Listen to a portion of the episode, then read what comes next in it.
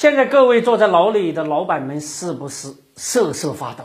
曾经坐牢就可以高枕无忧，什么金钱啊、爱情方面的债，通通跟自己没关系。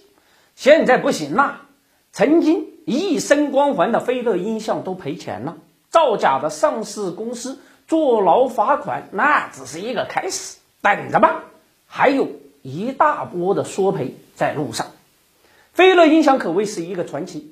中国证券市场还没有开张的时候，人家已经在交易股票了，也是唯一当成国力被老人家赠送给外宾的股票。飞乐音响曾经因为没有国有法人和外资股，一度成为炙手可热的三无概念，也成为资本玩家们眼中的肥肉，可以说是庄家轮流做，明天到你家。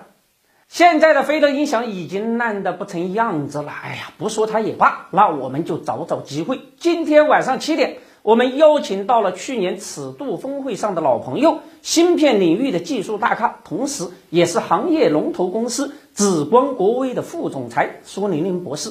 我们将探讨全球血腥潮下国产芯片的机会与挑战。上尺度 APP 看直播。对话上市公司高管和机构大咖，发现能赚钱的好机会。飞乐音响的玩家们开始造假，虚增收入七点二亿，虚增利润一点五亿，被证监会抓个正着。飞乐音响的股民们气坏了，这烂票从二零一五年六月的二十七点四亿元高位一路下跌。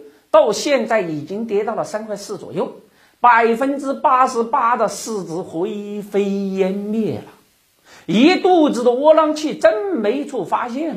你居然造假赔钱吧？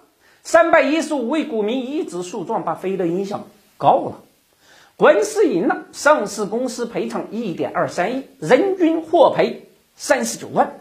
当然，飞乐音响的股民是幸运的。